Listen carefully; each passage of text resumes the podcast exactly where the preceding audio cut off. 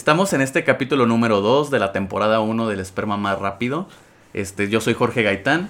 Joaquín Santos Vázquez. Y Juan Pablo García Alba. En el que estamos presentando temas creo que cagados, controversiales y de interés común para todas las personas que nos están escuchando. El capítulo del primer capítulo estuvo creo que muy chido, estuvo muy agradable. ¿Qué opinan ustedes? Eh, sacaron cosas interesantes, cosas que tal vez todavía no sabíamos de nosotros mismos y a pesar de que ya nos conocemos de años. Entonces veremos qué va saliendo en los siguientes episodios. ¿Tú qué opinas, güero? Pues la verdad fue un... Se me hace interesante, pero veamos qué, qué opinan los que no- nos escuchan. Coméntenos qué nos, cómo se le- les pareció el primer Que nos digan que sienten una rayada de madre, todo, Mínimo. cualquier cosa es buena, pero que digan algo, ¿no? Sí, a huevo. Bueno, vamos comenzando con el tema del día de hoy, que fue la universidad, que es uno de los que teníamos que creemos que es importante tocar, que a veces, pocas veces lo hablamos o le damos ese interés porque tal vez estamos hasta enfadados de la escuela, pero que realmente creo que a todos nos pasa, ¿no? Sí, y aparte ya llegamos a un punto donde nosotros, bueno, solo falto yo de terminar la carrera. Ustedes dos ya terminaron y ya están en proceso de titulación. Pero es interesante la forma en la que llegamos a nuestras carreras en específico.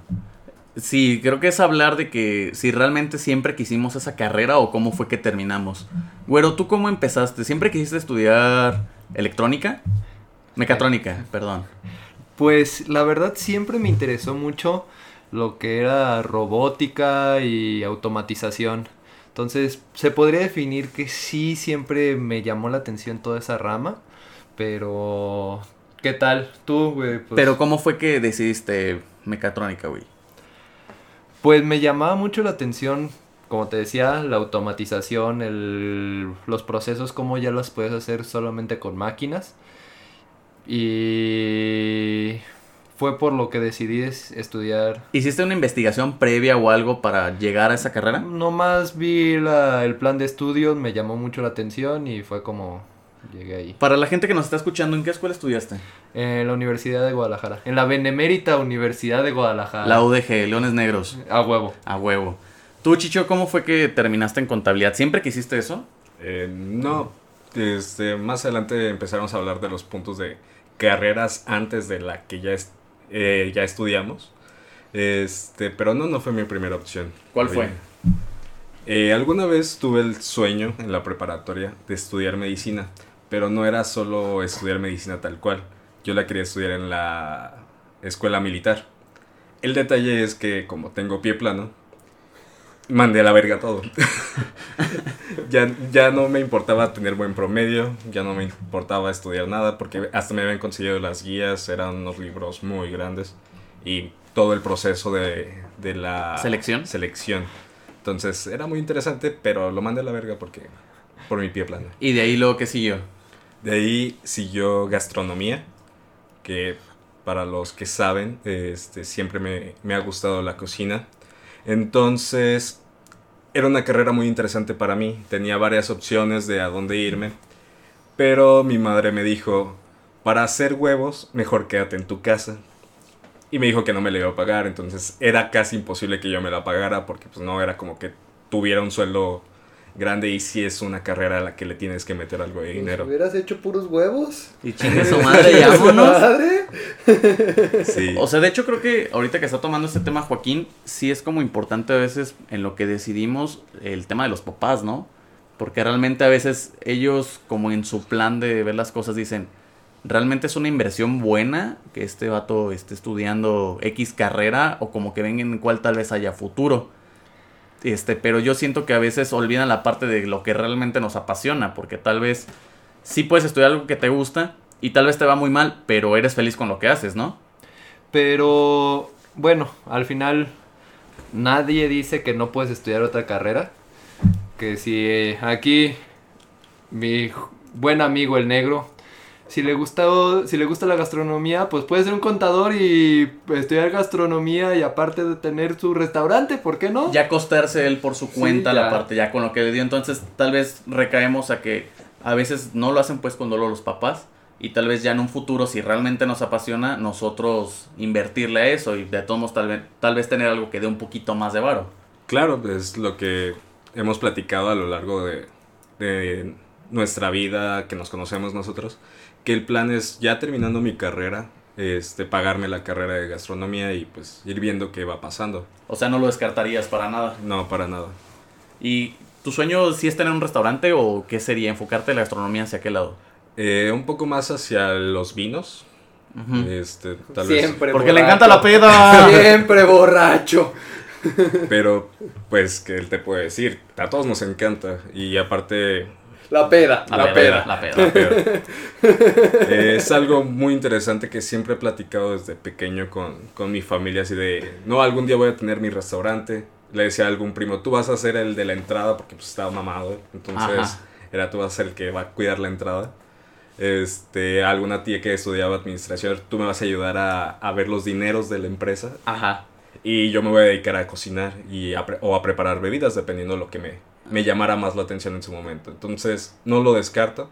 Espero que sea pronto, pero no sé. Creo que también una parte influyente es como fijarte plazos, ¿no? Como diciendo, ah, si ya acabé mi carrera, después de tal vez un año o dos, ya voy a empezar esta otra carrera. Sí, claro, porque también ocupas establecerte un poco en tu trabajo para poder solventarte en cuanto a dinero y tiempos, porque también no es tan que fácil. te dé, o sea, porque aparte de los gastos corrientes que tienes, pues que sí esté saliendo, ¿no? Exactamente. De hecho, en, en mi caso, también yo al principio quería medicina y lo acepto. Pero yo porque veía muchísimo Doctor House, creo que es de mis series favoritas. Entonces yo decía, no, es que yo voy a ser como House y voy a ser epidemiólogo y el mundo va a ser mío y la chingada. Pero ya luego cuando vi mi promedio dije, ok, no voy a entrar a medicina. Ya después, este, cuando me fui a Guadalajara, mucho tiempo quise entrar a electrónica. Este, porque me ¿Cuántas latía la mano. De hecho, es el algo que iba a abordar. Este, quise entrar a electrónica. Me latía mucho ese rollo. Este, se me hacía muy interesante. El detalle es que las veces que quise entrar, de hecho, hice los exámenes a la UDG. Fui dos veces, hice el examen. Las dos veces lo pasé, pero inteligentemente no había terminado la prepa. Otra razón por la que le decimos la pendeja. Básicamente.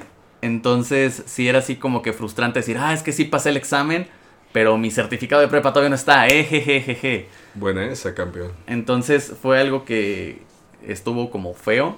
Después, este, creo que ya lo había mencionado, trabajé en un fotoestudio, me empezó a llamar la atención, pero en ese tiempo yo me solventaba los gastos, entonces fue así como que vi lo que realmente cuesta un es- una carrera en fotografía, tan solo las cámaras ya es un varo totote, y realmente no es como que ganara la millonada tomando fotos. Eh, me regresé a Zamora para ahora sí acabar la prepa, inteligentemente, listillo el Después de 10 muchacho, años. ya después de haberla regado un poquito. Después de recorrer var- varias preparatorias. tristemente. Y descubrí que se me hacía siempre fácil la contabilidad. Se me facilitó en la prepa los temas que llegué a ver. Entonces dije, bueno, es mi peor es nada. Entonces vamos viendo cómo está el asunto. Y ya después de que entré, la verdad es que sí me, sí me latió, sí me empezó a gustar mucho la contabilidad. Y la verdad es que ahorita sí puedo decir que estoy a gusto con lo que estoy estudiando. O sea, creo que también a veces la vida te da unas vueltas en la que terminas en algo que ni siquiera estabas esperando, pero te termina apasionando.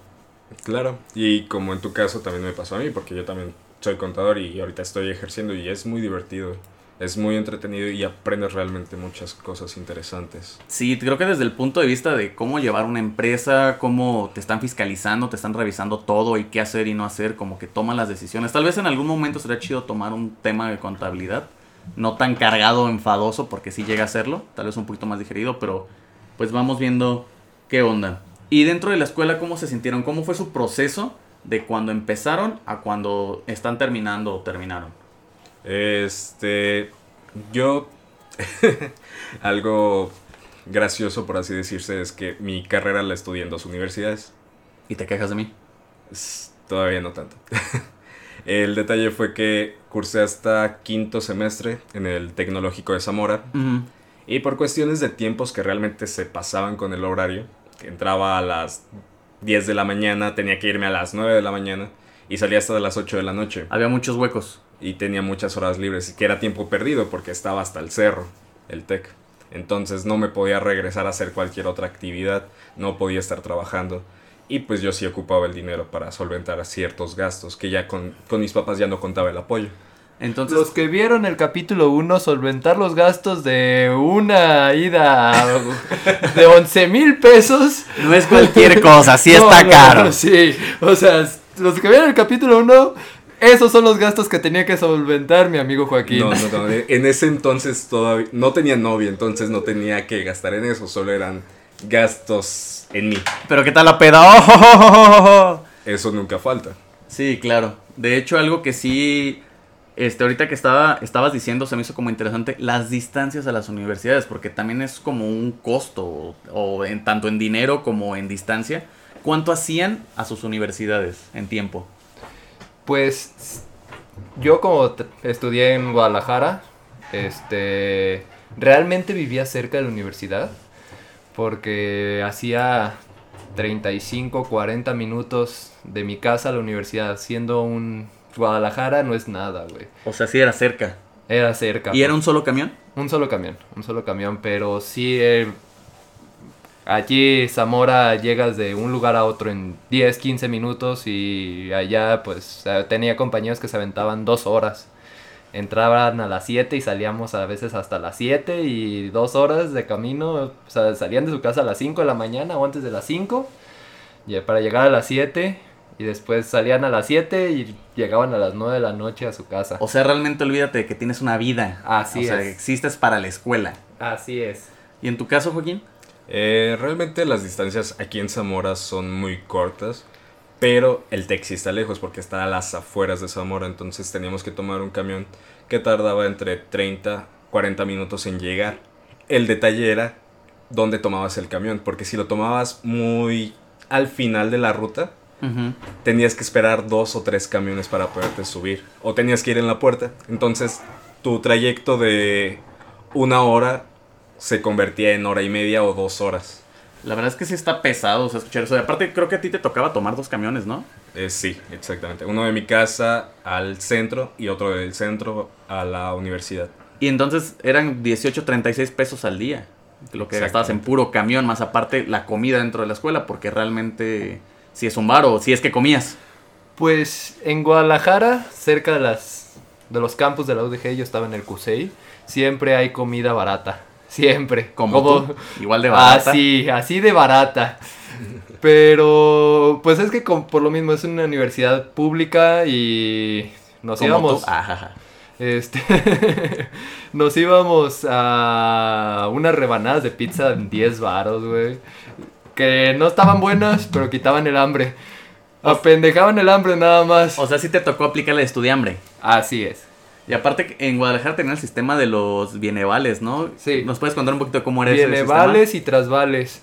A los estudiantes, el gobierno de Guadalajara les regalaba 200 camiones al semestre. Te daban un boletito, tú nomás subías al, al camión, le dabas el boletito y ya. Que al final eran vendedera de todos los boletitos porque ya te, si te sobraban los vendías bien baratos y aún así les sacabas ahí algo de varo. Pero los que no teníamos a veces ese derecho, porque yo en los primeros semestres no lo, no lo saqué por pendejo. Este, más que nada fue por eso. Este, había, existían los trasvales, que con la credencial de estudiante comprabas me, casi el mismo boletito, pero nomás de decir viene vale, decía trasvale, y te salía por mitad de precio el camión. Allá estaba en 7 pesos, ¿no? el Siete camión. pesos.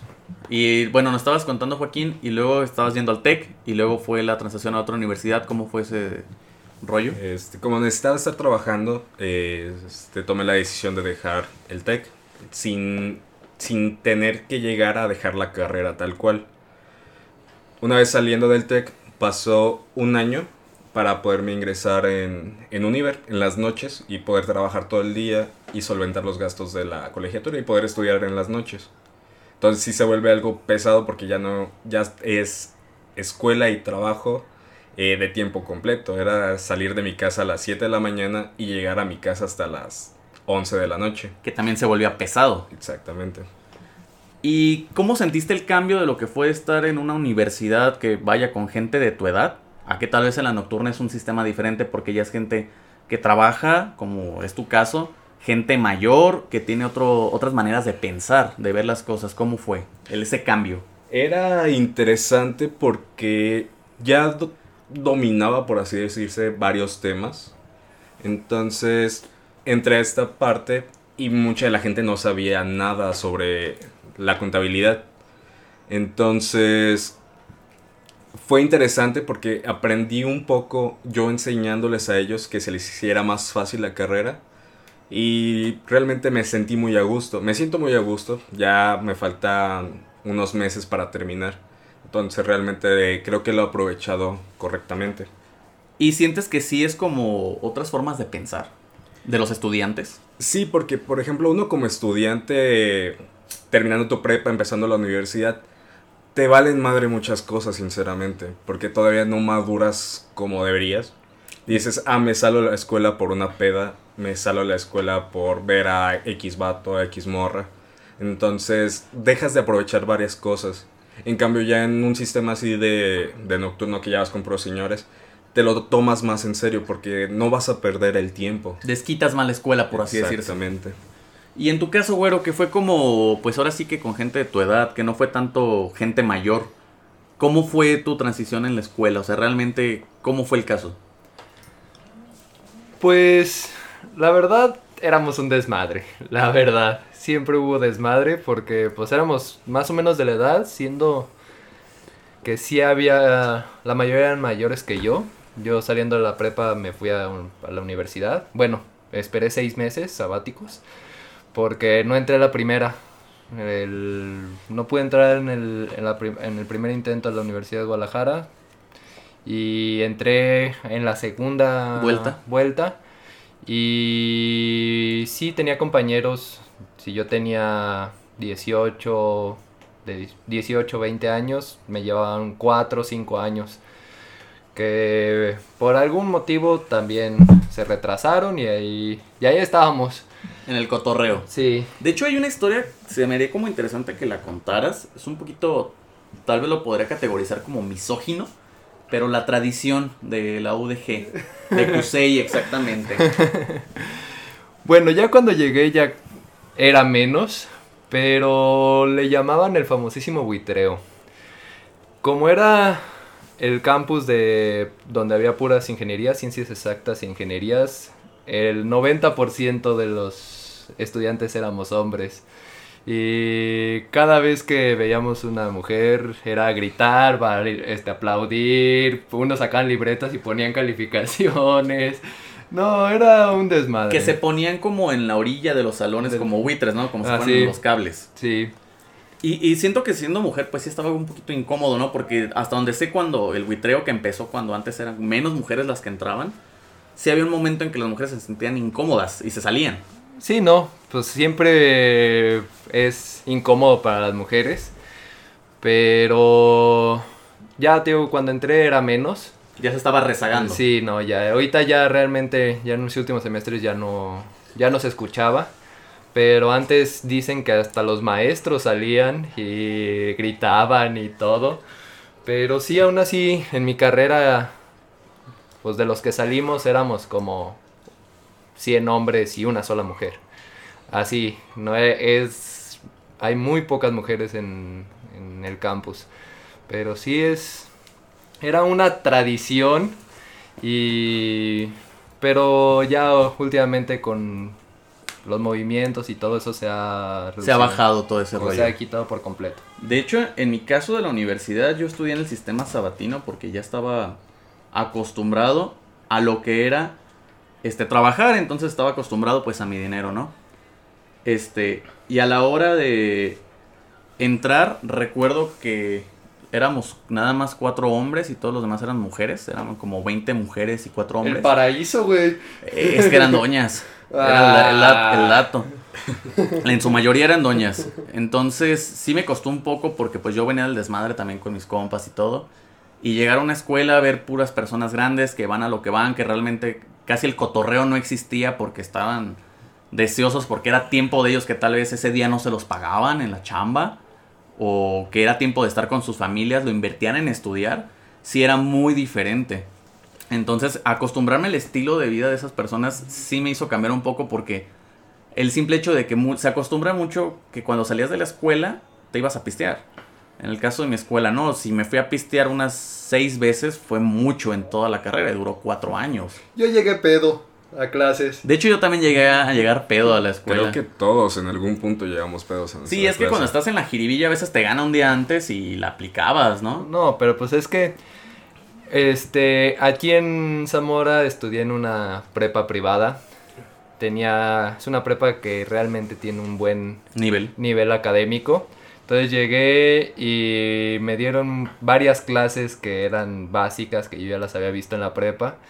Y yo me valía madre, yo me salía de fiesta. ¿Te sentías confiado? Sí, me valía madre, me, sal- me salía de fiesta.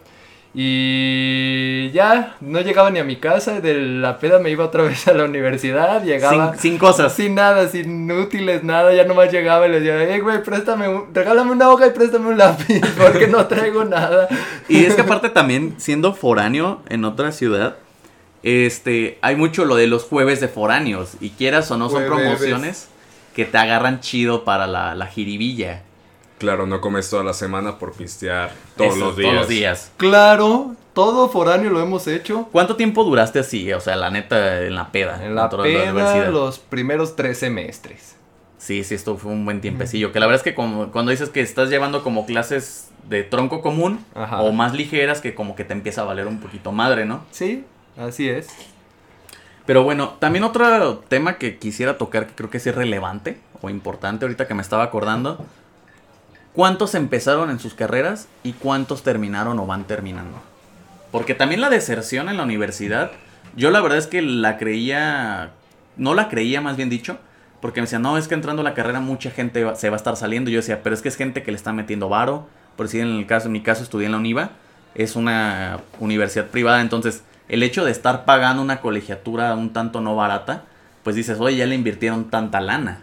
Claro, se entendía un poco más de los estudiantes que le pagan sus papás todavía la carrera, que en cierto punto podrían decir, ah, me vale madre. Pero en este caso ya son, son señores que es su dinero, es su tiempo, entonces si dices, ¿en serio vas a desertar? De hecho, sí, por decir en mi caso, éramos como 24, 25 personas. Terminamos 17.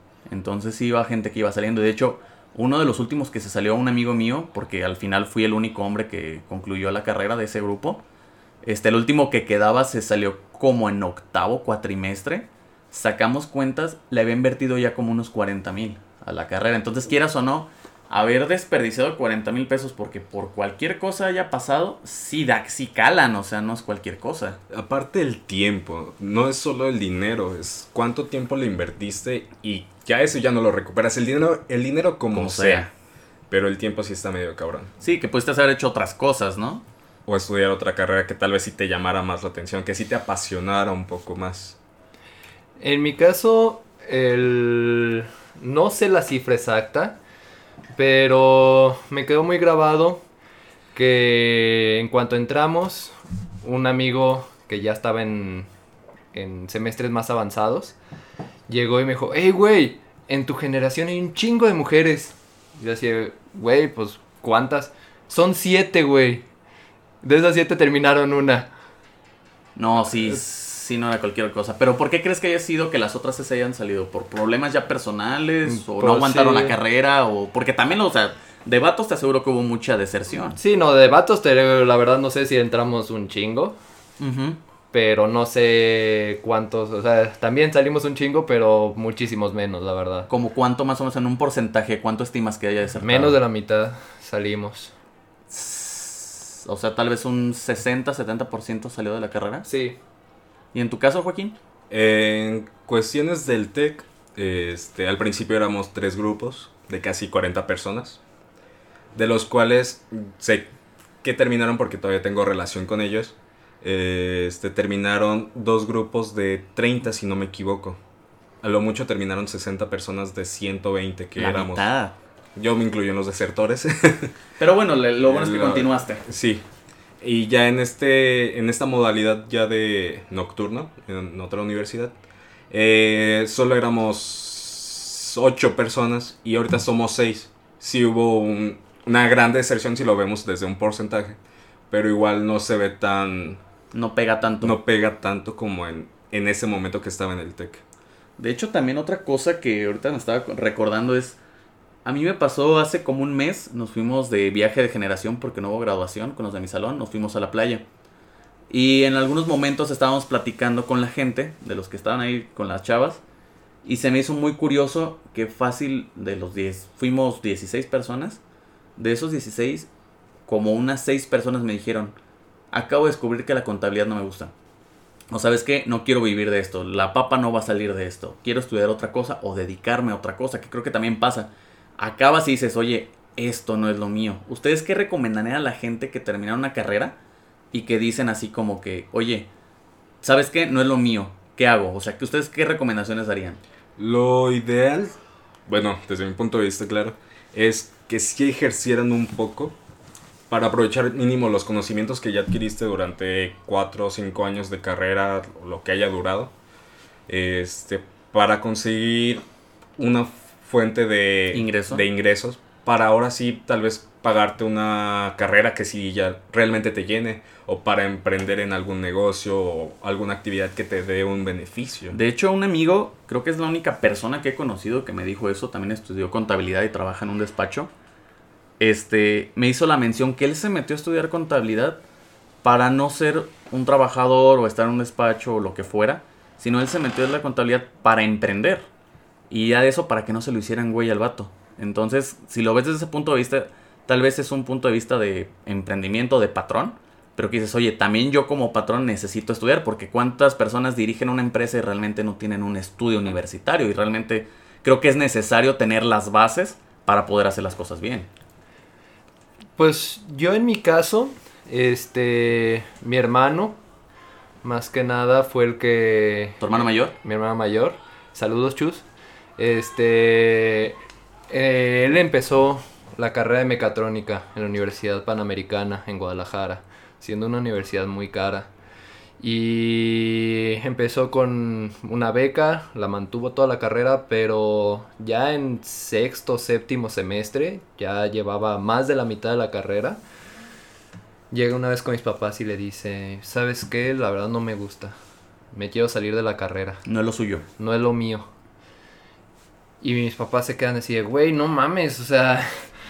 ¿Cuánto ya le metimos? Le metimos un varo. Sí, Porque no. no. solo la universidad, Y- es pagar la manutención allá, depas, comida. Y aparte, él este, tenía una beca a fondo perdido, una parte era fondo perdido y otra parte era crédito. Entonces, no tuvo opción. Y así de, güey, pues la tienes que acabar porque... Ya estás más adelante está- que nada. Y aún así, si ahorita te sales, sales con una deuda, güey. Entonces, lo que hizo mi hermano, que podría ser una buena recomendación, él le gustaba más el lado administrativo, más este como un ingeniero industrial que sigue siendo ingeniero, pero pues ven al más procesos, más el lado de planeación y administrativo. Entonces, como él lo solucionó fue al final de la carrera tomó una especialidad que ya iba más enfocado al- A lo que le gustaba. A lo que le gustaba y ahorita pues le está yendo de huevos. Este y pues de una u otra pues ya salió. O sea, realmente como que buscó una alternativa. Ok, ya estoy titulado en esto, pero puedo irme por otro camino. Que creo que también es una opción muy válida. O sea, especialízate en, especialízate en algo o haz una maestría en algo, ¿no lo creen? Así Sí, ya es. puedes encontrar algo que realmente sí te apasione en cierto punto. O mínimo que te guste para después encontrar tu pasión o tu vocación tal cual. Entonces, creo que de las cosas de la universidad es si hay pedas, si hay cotorreo, si hay desmadre. Pero también creo que ya es encaminarte a que de aquí voy a tragar y de aquí tal vez mantenga una familia o me mantenga a mí mismo o a mis perros o a mis mascotas, lo que sea. Pero de aquí es un parteaguas de todo lo que vamos a hacer. Así es, o sea, ya al final de cuentas es una decisión muy difícil, que a veces saliendo de la universidad es... te puedes equivocar. Tengo un amigo que se ha equivocado cinco o seis veces. Saludos, señor productor. Pero, este, es válido equivocarse, es válido y yo a veces puedo dar la recomendación de que saliendo de la universidad, tómate un semestre si no estás seguro, tómate un semestre sabático, un año sabático, aclara tus ideas porque a veces no te puede salir tan fácil siendo si entras a una universidad privada con un beca De lo que sea. De lo que sea, y más si es a crédito.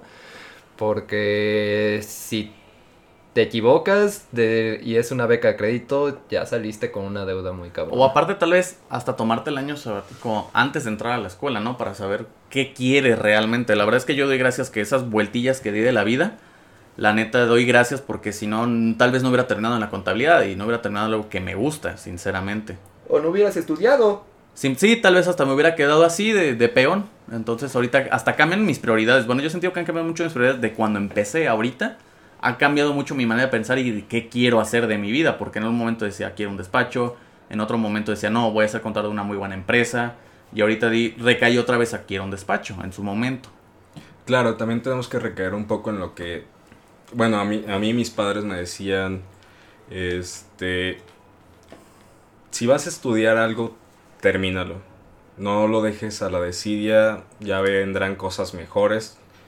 Este y pues creo que sí estoy terminando. No sé si voy a seguir ejerciendo de contador en un futuro, pero por lo, por, lo pronto es el plan. Entonces... Si te gustaría tal, no lo descartarías estudiar de contador. Sí, claro, no, no lo descarto. ¿Y en tu caso, güero? O sea, ya que terminaste la carrera, ¿cuáles son tus planes? Pues a mí también han cambiado. Yo cuando salí de la universidad dije, bueno, voy a llegar a Zamora y voy a hacer trizas, como creo que todos. Todos, y voy a salir de la carrera, voy a hacer trizas y voy a ganar un chingo de barro. La millonada y todo, ajá. Y sales y te sueltan un putazo de, de ¡ay, cabrón! sí. Y me ha gustado mucho el emprendimiento. Tengo un negocito de una maquila que le maquilo a mi papá, es pequeña, pero creo que... Hay alternativas. Sí, lo que más me ha gustado y lo que más... A lo que más me he enfocado es al emprendimiento, aunque tengo mi trabajo estable. Que la verdad es un varo bien. Sí, ya mínimo tengo la chiva segura. Sí. Y... Pero sí, lo que a lo que quiero llegar es a tener ya una propia, una empresa propia. Entonces sí van cambiando las prioridades. Creo que también la banda que nos está escuchando, mm, si están estudiando en la universidad, no se agüiten. Si van terminando, tampoco. Hay que aprovechar lo que estamos aprendiendo y pegarle a los madrazos y ver las alternativas. O sea, no es como que salgamos y como decías tú, güero, este, vas a ganar la millonada. Sino que tal vez hasta en dos años o tres que estás trabajando empiezas a ver resultados de las cosas. Creo que es una conclusión a la que podríamos llegar. Así que banda, este, no pasa nada, estamos aquí, los leemos con lo que nos digan, sus comentarios de que si nos dicen, oye, que yo quise esta carrera y terminé en esta, me fue así en la universidad, cuéntanos sus vivencias de la universidad, de todo lo que tuvieron. Fue un gusto haber estado de nuevo con ustedes y gracias por habernos escuchado. Muchas gracias. Hasta la próxima. Bye.